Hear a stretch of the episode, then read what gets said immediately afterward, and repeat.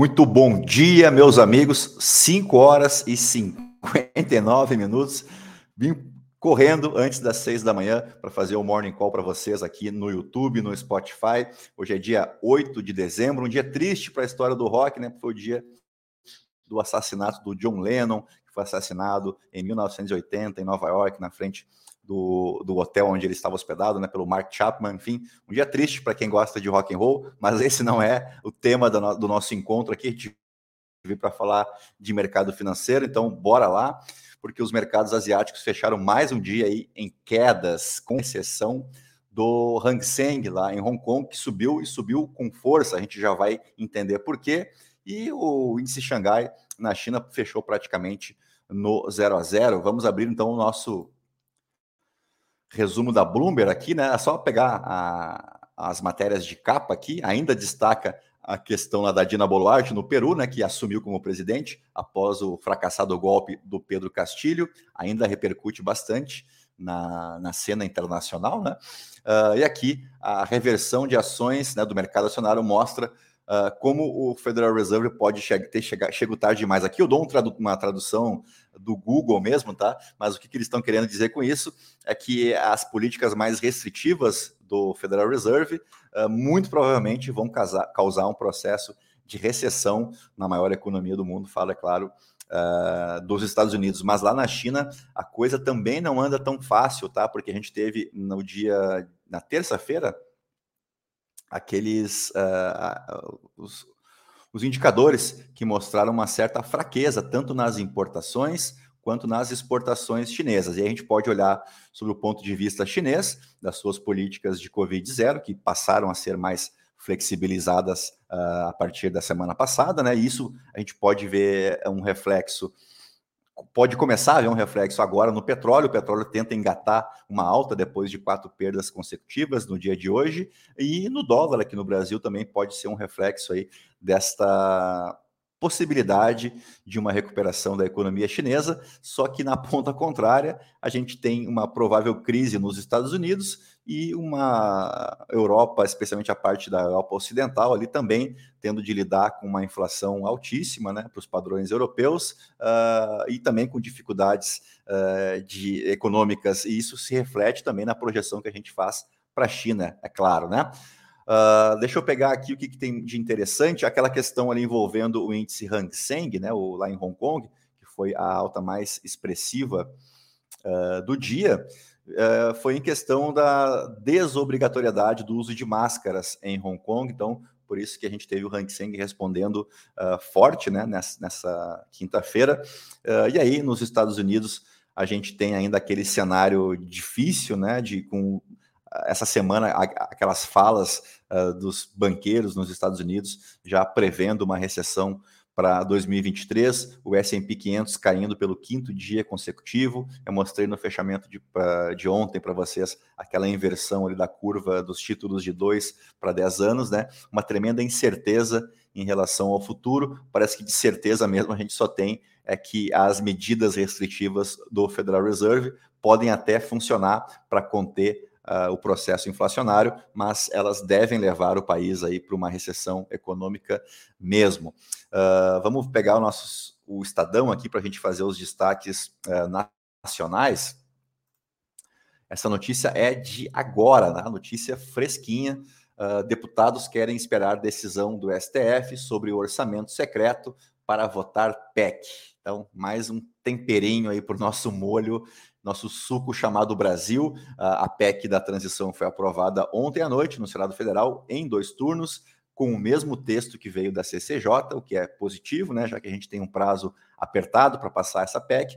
Foram 64 votos favoráveis e apenas 13 contrários no segundo turno, lembrando que eram necessários 49 votos para passar esse texto, uh, que vai ser votado agora na Câmara dos Deputados, muito provavelmente só na semana que vem. Uh, e eu abri aqui a matéria do Estadão para mostrar pelo menos a linha fina, que não é tão fina assim, né?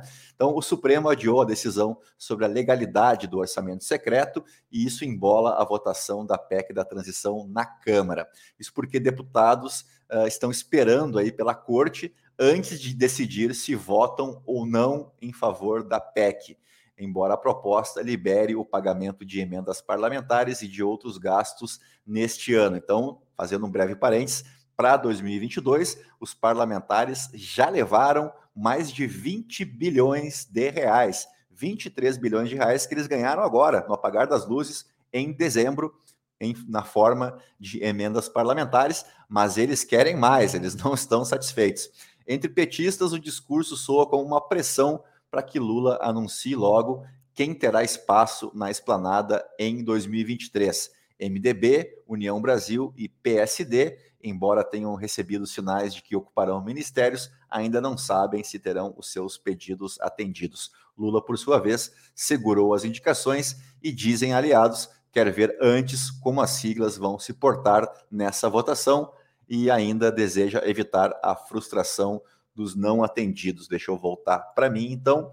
Uh, bom dia para a Graziane, que me acompanha quase que diariamente no nosso Morning Call. A gente tem um cenário interessante, porque o STF está tentando julgar, é porque essa ação foi é, enviada para o STF pelo Cidadania, pelo PSOL, por outros partidos de esquerda, contra o orçamento secreto. Eu já dei a minha posição aqui há bastante tempo, que realmente o orçamento secreto, da forma como está colocado hoje, só por ser secreto, já é inconstitucional. Né? Se você lê as primeiras, os primeiros artigos da Constituição uh, de 1988, você vai ver que um dos princípios da administração pública é a ampla publicidade né, dos, dos das ações uh, de governo, o que não é o caso do orçamento secreto, já que a gente tem uh, verbas vultuosas aí sendo enviadas para estados e municípios sem a comprovação de destino, sem uh, uma rubrica né, para aquele valor ali, quem é que pediu aquele valor, para que está sendo uh, enviado aquele gasto.